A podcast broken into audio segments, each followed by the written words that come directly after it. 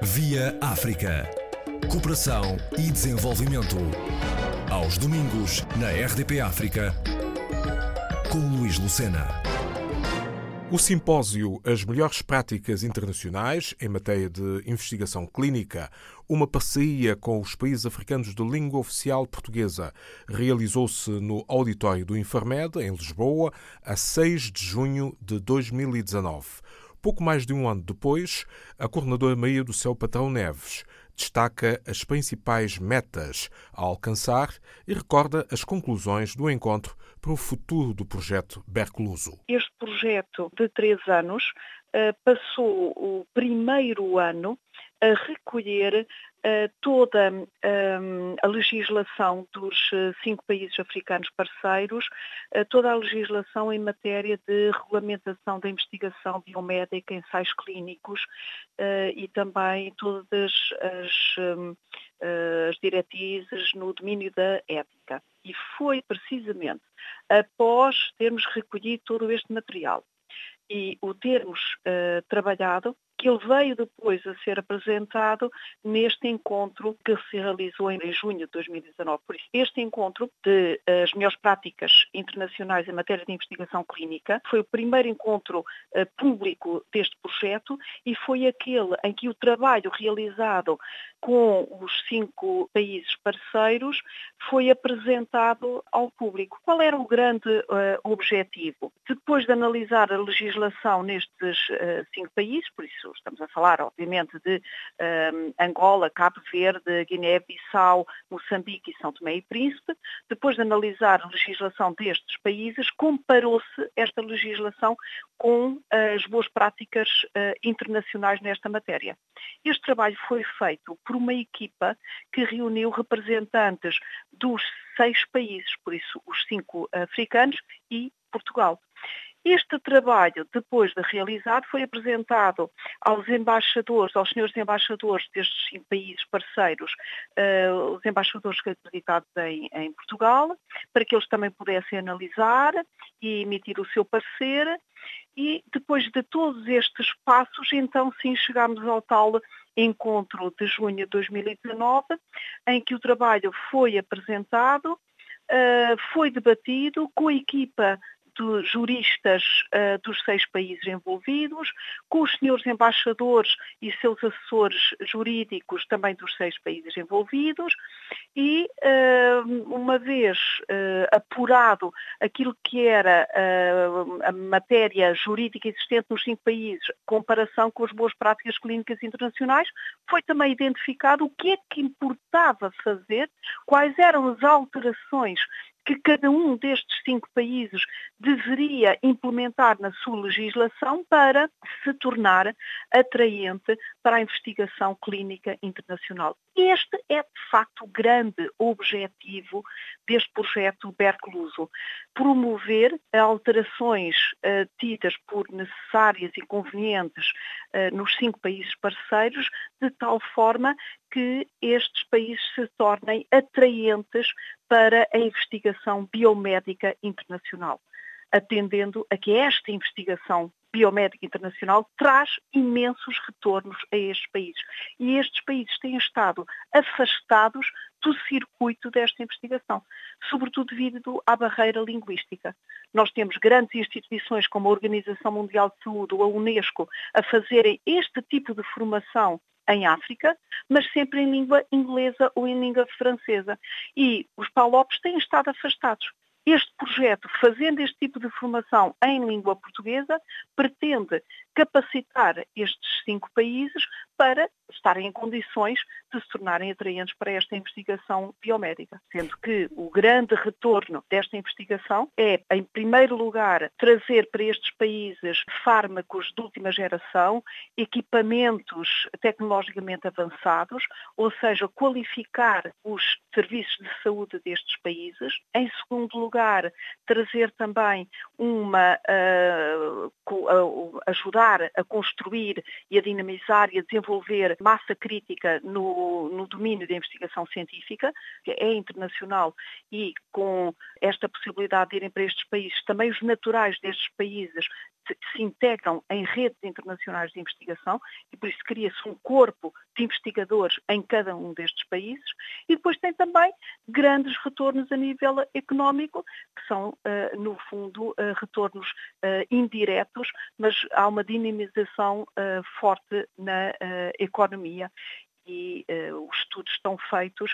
Uh, Portugal há muito tempo que procura cativar para o seu país uh, o maior número de ensaios clínicos devido a todos estes retornos e nós queremos estender estas vantagens aos países africanos de língua oficial portuguesa. Nós sabemos que há uma carência de infraestruturas eh, nos países africanos de língua oficial portuguesa, em vários setores.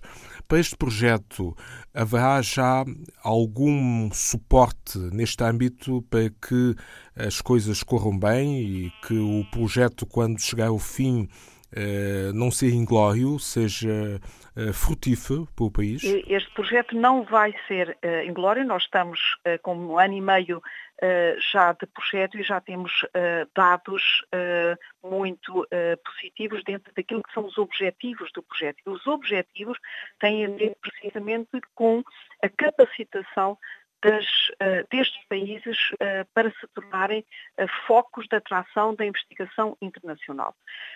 para tal, há duas grandes áreas em que estamos a trabalhar. A primeira, legislativa, porque se não houver legislação muito forte, muito robusta em matéria de investigação biomédica e de ensaios clínicos, de facto, as instituições internacionais não estão interessadas em ir para estes países. Por isso, se é verdade que no passado, no século passado, havia empresas biotecnológicas de investigação biomédica que eh, deslocalizavam a sua investigação para países sem legislação para explorar esses mesmos países, isso faz parte do passado. Por isso a ideia é de que as empresas biotecnológicas e os grandes projetos uh, científicos internacionais só quererão instalar-se em países e, por isso, colaborar com países que tenham uma uh, legislação francamente robusta. Por várias razões. Uh, primeiro, pelo historial, a má fama de exploração das populações, que não querem mais ter, e também correr riscos a nível económico de começar uma investigação que depois vai ser, por alguma razão, interrompida.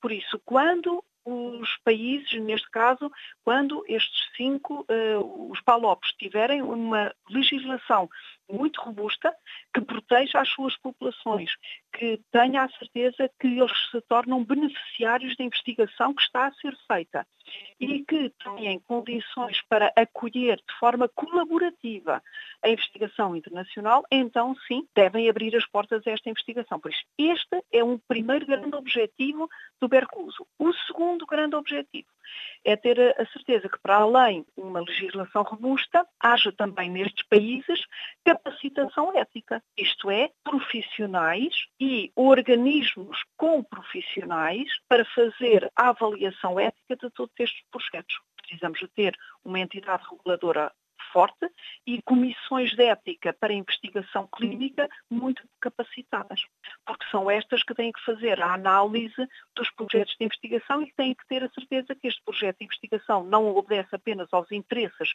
de quem o promove, mas obedece aos interesses de quem o recebe, das populações do país que o recebe. Por isso, estes são os dois grandes objetivos.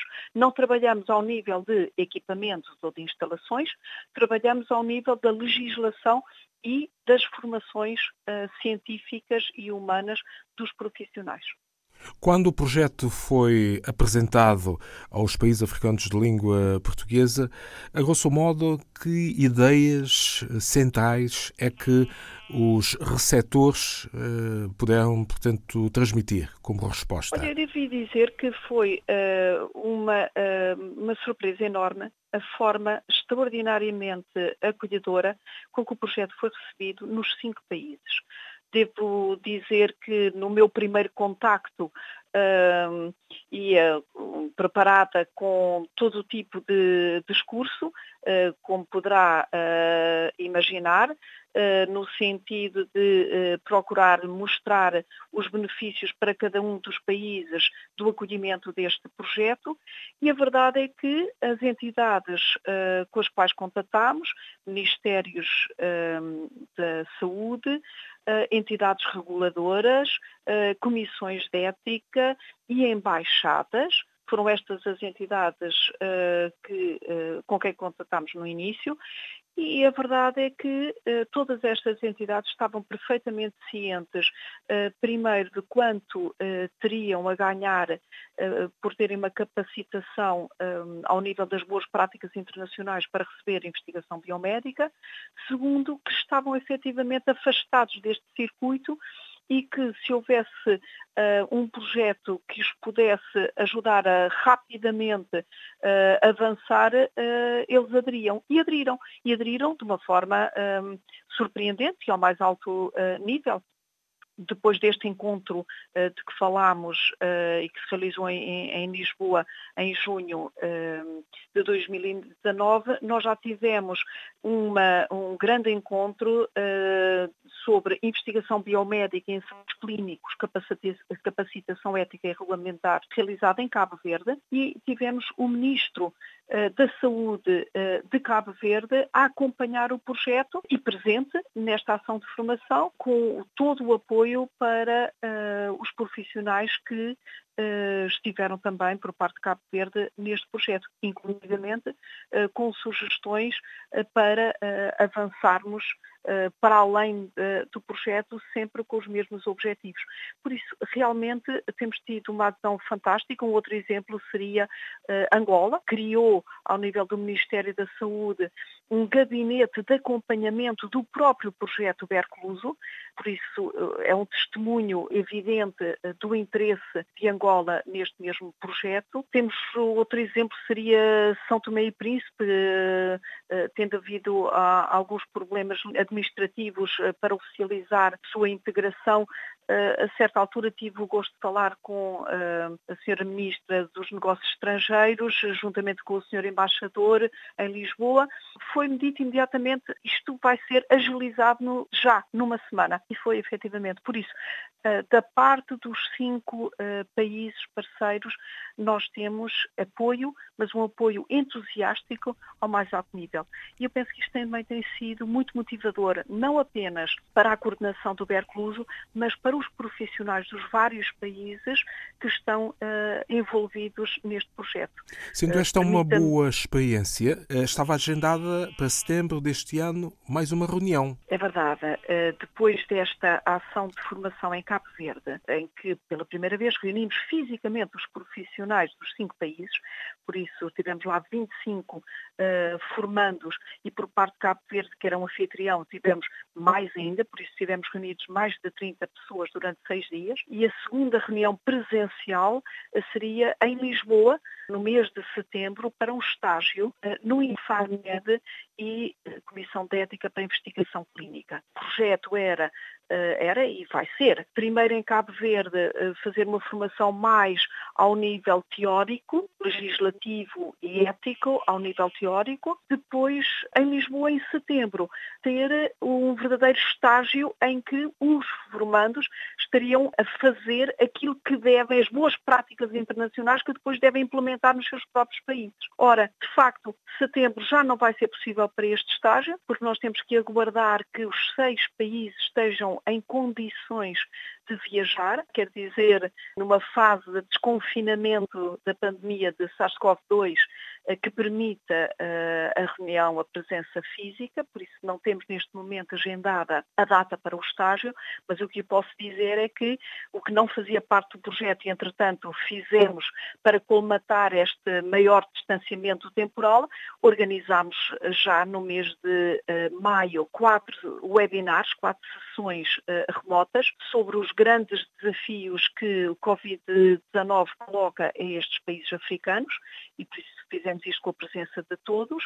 Vamos desenvolver um outro um webinar com reuniões já não semanais, mas mensais, que eh, vão proceder à transição da ação de formação mais teórica em Cabo Verde para as, o estágio mais prático em Lisboa. Por isso, não deixar passar muito tempo e aproveitar este interregno, no fundo, para uh, prosseguir e uh, consubstancializar uh, a formação que estamos a dar. Um aspecto que eu ia ainda há pouco referir e que eu acho que está perfeitamente de acordo sim, sim. com esta sua pergunta, tinha a ver com o entusiasmo das pessoas que estão reunidas neste projeto. Eu devo dizer que a ação de formação em Cabo Verde durante seis dias, eh, deveria começar por volta das 9 horas e terminar por volta das 5, 6 horas, dependendo dos dias. Quem lá esteve sabe que nós começámos praticamente todos os dias às 8 da manhã e fomos muitas vezes até às 11 da noite. Conte as horas. Foi extraordinário, um trabalho realmente exaustivo, mas um entusiasmo tão grande que as pessoas não interrompiam. Estes 25 formandos destes países não são apenas formandos nossos, são pessoas, são profissionais de altíssima craveira nos seus países e são neste momento todos amigos.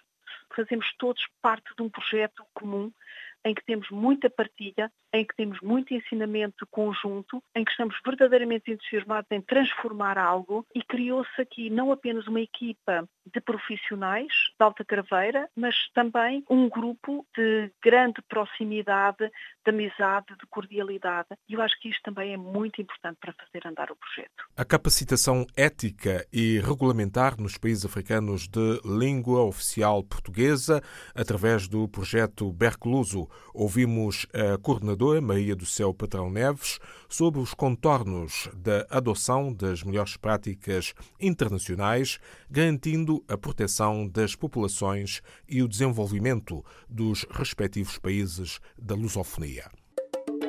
Via África. Cooperação e desenvolvimento.